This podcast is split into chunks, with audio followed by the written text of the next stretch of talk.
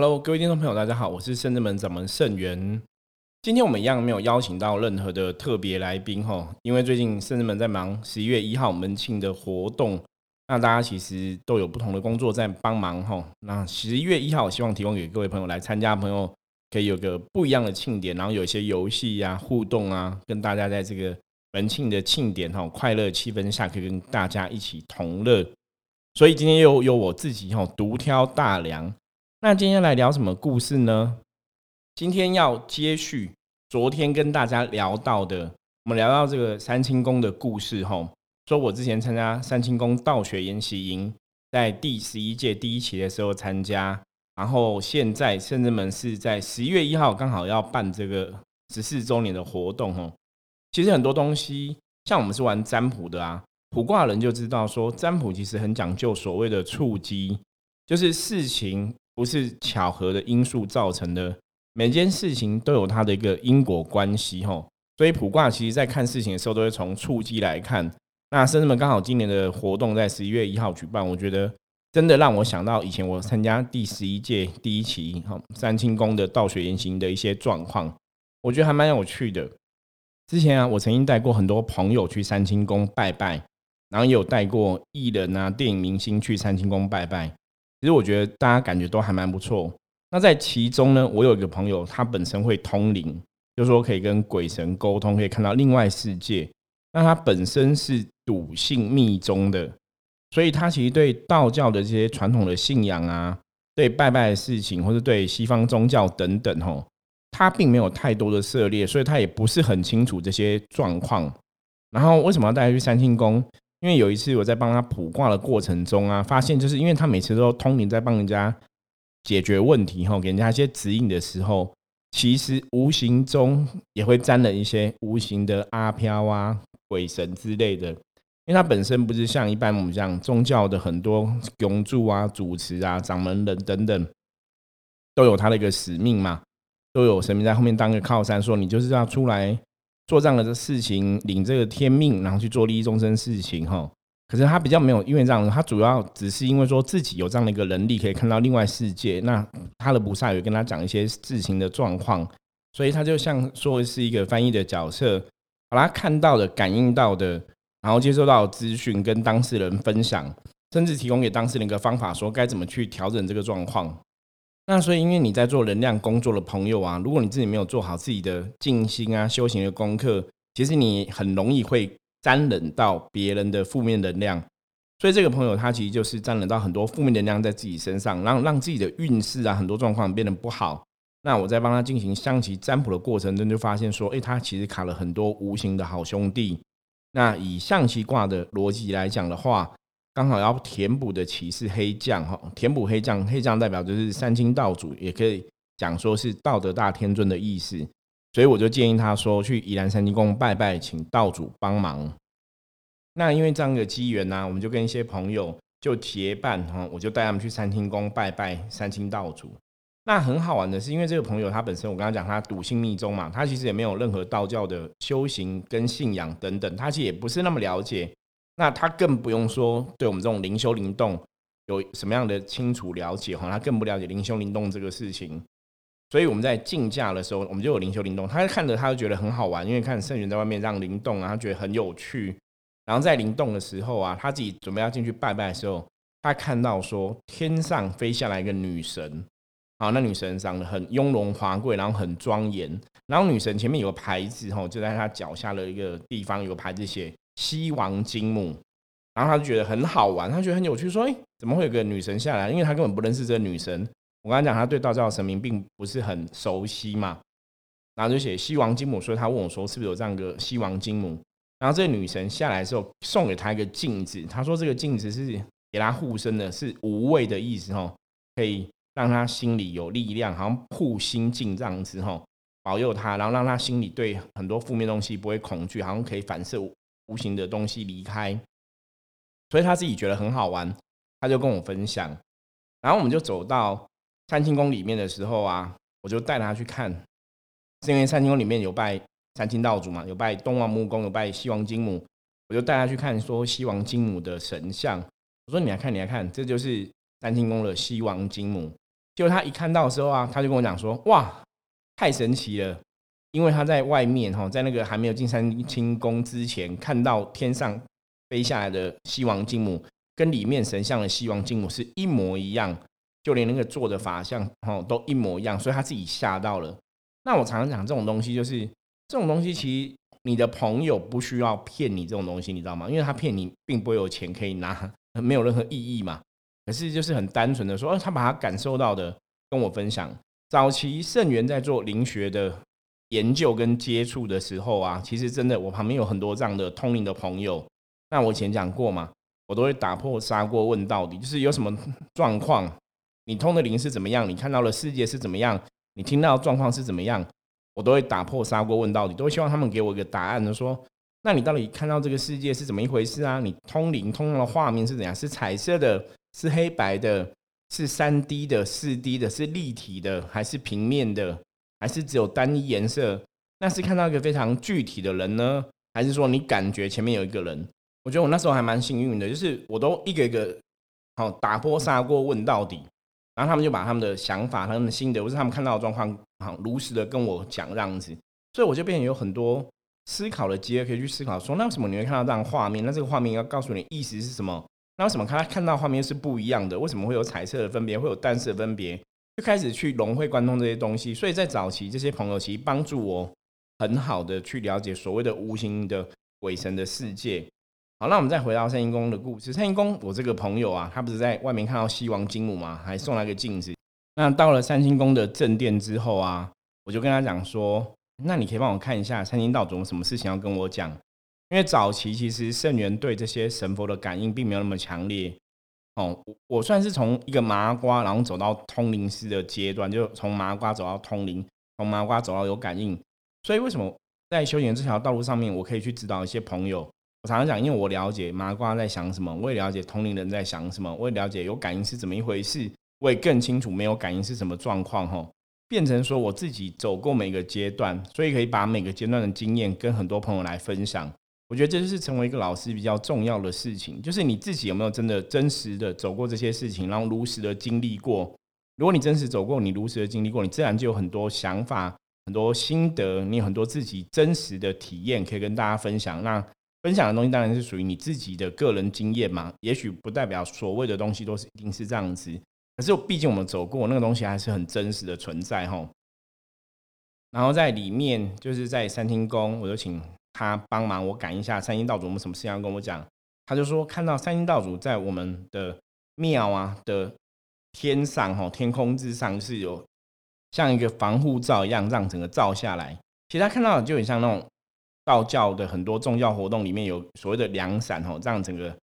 罩下来，然后保护着护着就对了。然后另外他看到道主哦，他看到一副象棋，因为那时候他也知道我是象棋占卜师嘛，所以他看到一副象棋。他说道主跟他讲，我可以透过象棋这个工具，除了可以养家活口之外，就是工作赚钱可以养活自己之外，又可以迈入修行的圣境。我印象非常之深刻。他那时候跟我讲说，可以透过象棋迈入修行的圣境。那这个事情是在圣真门成立的第一年，所以距离现在应该是十三年前的事情了。所以其实这十三年来，其实坦白讲，圣人们的成长是非常的超乎我想象。因为一开始啊，我讲过，一开始我只是单纯觉得我就是一个占卜老师嘛，一个卜卦老师，可能给人家一些方向，帮人家解惑，大概就是做这样的事情。那你没有想到说，哎，我从我自己这样拜一幅千手观音的图像哈，法像的图画，会变到成为一个小庙的规模哦，然后甚至有很多。不同的神明啊，求财的、求子的啊，然后求姻缘的啊，哦，很多不同的神明，降妖伏魔的这样子。其实这个在十三年之前，你真的很难去想想到，因为十三年之前，我们那时候最早是只有一幅菩萨的法像而已。然后一年以后，有一个八寸八的千手观音的法像，哦，开机的观音也现在也在圣人里面供奉着。所以那时候最早之前就只有这样子而已，就是一是。尊千手观音，然后一尊一个张千手观音的法像哈图画这样子挂着，所以你会觉得很多东西十三年前的我可能没有想到说十三年之后会是这样一个规模，会是这样的局面哈。所以这种东西你现在回想，不是说感慨，你会觉得人生真的充满很多不可思议的事情。因为十三年前的我，其实感应力真的是非常不是很好，你知道吗？就是完全没有什么感应，然后什么都不知道，就是一个麻瓜哈。只是说你会卜卦而已。结果没有想到说，十三年之后啊，哎，我们竟然真的可以成为一个巨格的神明的代言人，然后可以接神明的灵驾，然后可以帮啊很多朋友来解惑，甚至帮助朋友一些事情。我觉得这个真的是超乎我自己的理性范围哈。就像我最近跟一些朋友在聊，我说其实，在修行这个道路上面来讲，或者在讲灵修这个道路，其实男生呢，或我们讲男人，通常要入道比较辛苦一点点，因为男人太理智了，太理性了。你要去碰到无形世界灵气这种东西，你其实真的把自己理性给拿掉，要用比较感性的、温柔的东西去碰。所以后来我们发现呢，在修行上面来讲，如果一开始都比较有感应的男生，通常他们的个性里面也会有比较温柔的一个部分，他们对感应的这种东西就会更为敏锐。所以理论上来讲，如果是大男人吼，感应力其实真的会更弱吼，因为大男人很多都是靠自己的理性、理智在行动、在思考、在做事情，所以那感性能量吼，感性的部分其实是被压抑的。那这在修行的部分来讲话是这样子，就是说修行的部分。很多时候，如果你自己的信心不是很足够的时候，也没有很相信鬼神这些事情，基本上你要去感应鬼神是很难的。因为修行的确要从相信来入这个道门，吼，相信才会有办法进入修行这个门。因为你信了进了这个门，你才会有些信了之后的状况，信了之后能量的感受，信了之后能量的体验。可是如果你不信的话，其实你没办法进这个门。你说你要去感受什么能量？基本上是很难的哈，因为很多朋友都跟我讲说：“师傅，那你可以先让我有感应，你让我有感应之后，我就会相信。”可是其实以往一直以来，有些朋友真的很有缘分，可能神明真的也在帮忙，所以让他们有所感应，让他们也相信。可是大多数的朋友其实都是，你越想要有感应的时候，基本上你是越不会有感应。所以你要怎么样去加强你的灵魂的感受力或者觉察力呢？常常为什么讲打坐非常重要，静坐很重要？就是你打坐、你静坐的当下，你把你的眼、耳、鼻、舌、身这些理性的东西给关掉，那自然而然你就去感受到说：，哎，我内心好像真的有一股气在流动，有一股能量在我心里面流窜。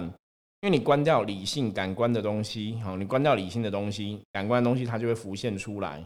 所以为什么以前我们常常讲灵魂灵视哈，灵魂的感受，反而常常会在半夜的时候发生。就是你可能半夜的时候，你灵魂感觉会更强烈，因为为什么？因为半夜时候理性的部分啊，脑袋要休息要睡觉了，今天忙了一整天，所以以前我早期刚开始在练灵动灵修的时候很好玩哦，因为灵魂灵气是在我们身体里面嘛，所以当你静下来的时候，其实它会有个震动的感觉给你哈，所以我而且而且那种震动啊，大大到会让你觉得你在地震。我早期刚开始练灵修灵动的时候啊，真的，我就坐在沙发上，可能在看电视，可能半夜过了十一点多之后，他就突然震两下，很大很大力，那整个人就吓一跳，说哇地震，然后你就转头看旁边的 爸爸妈妈，结果你知道怎样吗？没有啊，他们说没有地震，你干嘛？可是你刚刚从内心深处就震两下，非常大力，你知道吗？所以那种东西是很神奇的。那后来我问了很多修行的朋友，很多灵修朋友。哎，结果大家都有同样的经验哈，所以证实说灵魂真的为了让你知道它的存在，它有时候会给你震两下哈，在尤其在比较晚的时候，夜深人静的时候，那个灵魂的觉受力会更强。那甚至有的灵修的朋友，刚开始接触灵修灵动的朋友，可能回家睡觉的时候，没有在床上也会灵动？好，我自己也遇过这种状况，然后我的朋友也遇过这种状况，那很多学生弟子也有遇过这种状况，所以这都很好玩，就是。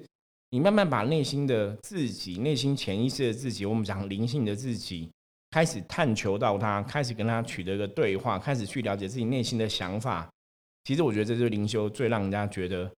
有趣，甚至特别，甚至很了不起的地方，就是我们可以跟自己的心灵沟通，让让自己灵人合一，哈，让我的灵魂跟我肉体可以合合而为一，也不会有说什么灵逼体的问题啊，让我灵性可以安定。因为一个能量如果可以安定的话，自然而然它就会得到安定之后的结果。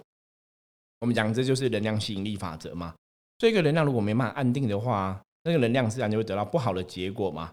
所以为什么灵性的安定是非常重要？因为灵性安定的人，他必然会有个安定的运势，他必然会有个安定的好的状况。可是灵性不安定，你自己的能量如果都没有好的话，你必然你的人生，你很多状况它都不会顺利。所以修行一直以来我们都在讲修行，在修什么？在修你这个灵，在修你的灵魂，在修你的灵性，在修你的本灵，在修你的元神。哦，所以修行是在修这个东西。那肉体要干嘛呢？肉体你要维持肉体的基本的健康、基本的强壮。因为目前我们的灵性的能量是在跟这个肉体它是息息相关的。肉体在承载灵魂的能量，在承载灵性的能量。我曾经以前有过一次啊，应该几次的经验都是这样，就是接比较武力比较坚强的神明，比方说玄天上帝、关圣帝君、哦钟馗这一类的。那早期是接关圣帝君比较严重，就是如果我的肉体状况不是很好，比方说熬夜没有睡很好，或者说体力比较不行的时候，神明降价那个灵气，你要去接那个灵气的时候。其实你会承接不住，那个能量太强，那可能几分钟我就会超累哈。但是早期我也比较不懂说怎么去运那个能量，可是你现在比较了解怎么跟这样能量共处之后，现在当然表现会比以前早期还要好。所以那时候得到的经验体验就是说，哦，真的还是要顾肉体的能量。虽然我们主要是在练灵嘛，哦，灵修在训练灵，在训灵，在练灵，在跟内在的自己跟灵魂沟通。可是撇开这些东西之后啊，你还是要好好面对自己的肉体的部分，因为一个健康强壮肉体，它有办法承载更好的灵魂的能量。可是如果肉体的能量是不好的，基本上来讲，你灵魂能量也会被影响。所以我们常常讲身心灵、身心灵、身心灵，哈，身心灵的能量它是互相依存、互相影响，所以身心灵的能量其实都要顾好。那深圳们在分享这些东西，是跟大家讲，你要怎么去顾好你的身心灵能量呢？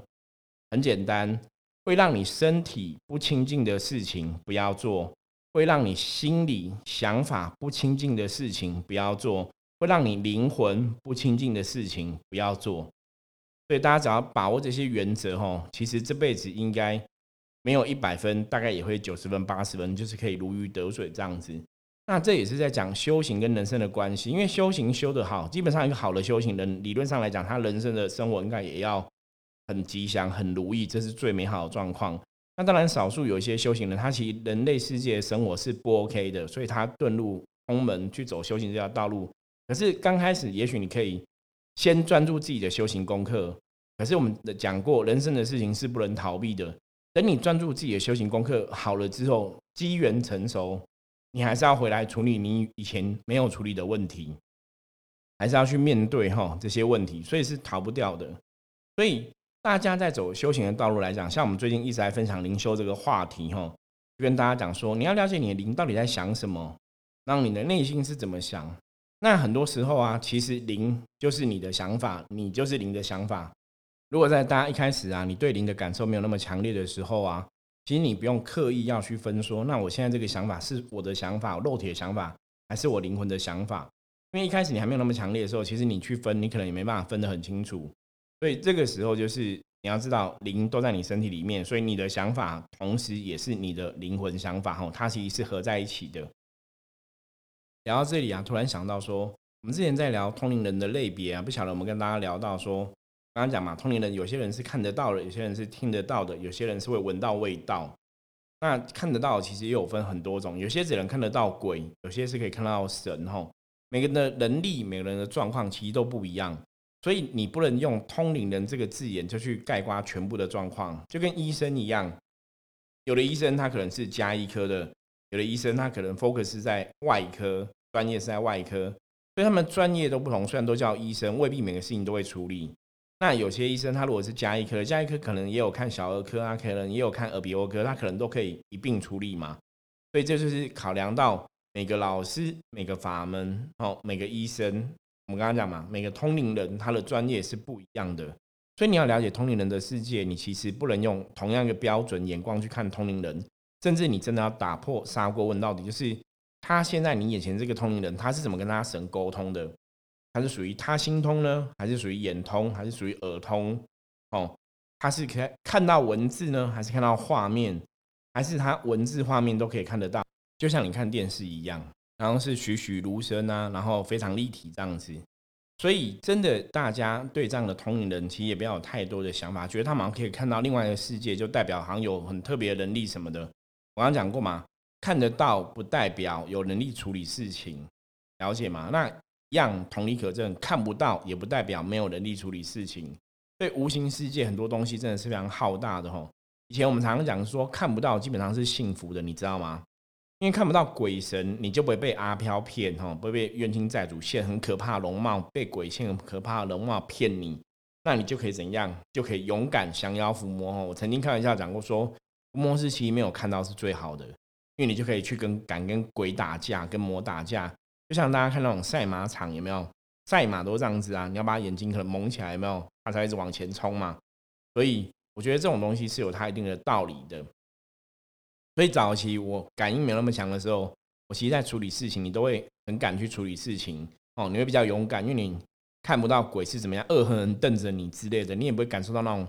负面的杀气呀、邪气呀、吼寒气等等。可是后来感应比较强的时候，当然感应比较强，感应比较强的好处，你就会知道说哪边有不好，哪边能量是怎么一回事。那感应更强之后，其实你就觉得哇，这个寒气很重，哇，这个杀气很重，哇，这个真的好像卡很多不好的。其实我觉得有好有坏啦，所以我常常讲，因为我是经历过不会到会嘛，所以我说不会有不会的好处，会有会的好处，所以其实只是取舍问题。那重点是，如果你会了，你为什么要会？然后会了之后你要干嘛？你要帮助别人吗？所以我觉得还是有它一定的道理，大家要去理解哈。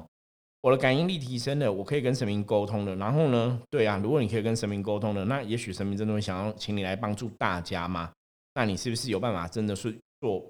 神明代言人这个身份，然后去帮助大家，然后人你的人生生活可能要有些改变跟转变？就像以前我跟很多朋友聊过，我说其实我的生活蛮无聊的，我每天基本上来讲就是在圣人们里面，哦，就一年三百六十五天都是这样子。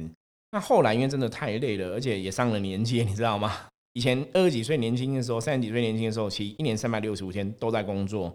那到后来真的觉得好像不行，因为我们在做能量工作的部分，其实你能量还是要有一定的适度的放空啊，适度的沉静，所以我就变成每个礼拜一固定休息哦，所以我们礼拜一是固定休息日。所以如果大家有礼拜一需要我们的服务的时候，有些时候我们礼拜一回复讯息会比较慢，就是这样子，因为我们礼拜一是固定休息的时候，所以我们通常礼拜一不会特别一直去注意讯息这样子哈。不过如果有紧急的事情大家找我们的话，我们还是会赶快当下立刻为你处理。因为我曾经说过嘛，说菩萨是寻声救苦的，所以我们也学习菩萨的精神。如果大家真的找到我们，他真的需要我们帮忙，那我们学习菩萨寻声救苦来帮助大家。所以为什么我常常在讲说，大家其实要加入我们的 line，任何的问题啊，如果真的有需要我们帮忙的地方的话，不用客气哦，你要直接跟我们讲，我们才会知道。就算你今天是一个很厉害通灵人，可是一个很厉害通灵人，他不会三百六十五天二十四小时都在通灵的阶段，你知道吗？因为通灵的阶段是你打开那个能量场去感受别的能量场，基本上来讲还是会耗一点能量，没有错。可是如果你现在是接着是神明的话，神明的能量会加持我们自己的部分嘛？所以为什么我们讲说真正的通灵，其实基本上不会越通越累，越通越累，那就表示你耗到自己的能量。那如果你今天是接神明的能量，基本上来讲，那就是不太一样的部分。那另外一个部分是一个通灵人，一个老师，重点是你有没有好好练功哦？该念的经文，该调整自己的能量。该练的功，该打的坐有没有做到？这些事情都做到，自然你的能量就会比较好。那如果没有做到的话，能量就会比较低落嘛。所以你在从事帮助别人的能量工作，基本上来讲也会比较辛苦哈。所以以前到现在哈，我的学生弟子最会讲的一句话：“师傅，我状况不好，师傅我现在财运不顺，师傅我怎样？”然后他们都说，我就会回答说：“多打坐，多练功，多念经哈，就是 打坐、练功、念经都要做到哈。”因为打坐练功练经都是让你的能量变更好的一种方法，所以有些朋友可以讲啊，我要让我能量变好，有没有别的方法？有，一定有别的方法哦。睡觉也是一个不错的方法。可是除了睡觉之外，我们的实证哈，我们真实的体验是打坐、念经、灵动、练功，其实是非常好养自己能量的方法哈。所以为什么我们现在会每礼拜三会找一个比较大的地方？然后跟大家结缘，然后希望大家可以来一起来练功。最主要就是因为我们从当中啊，的确学到很多东西，的确有非常非常多的收获。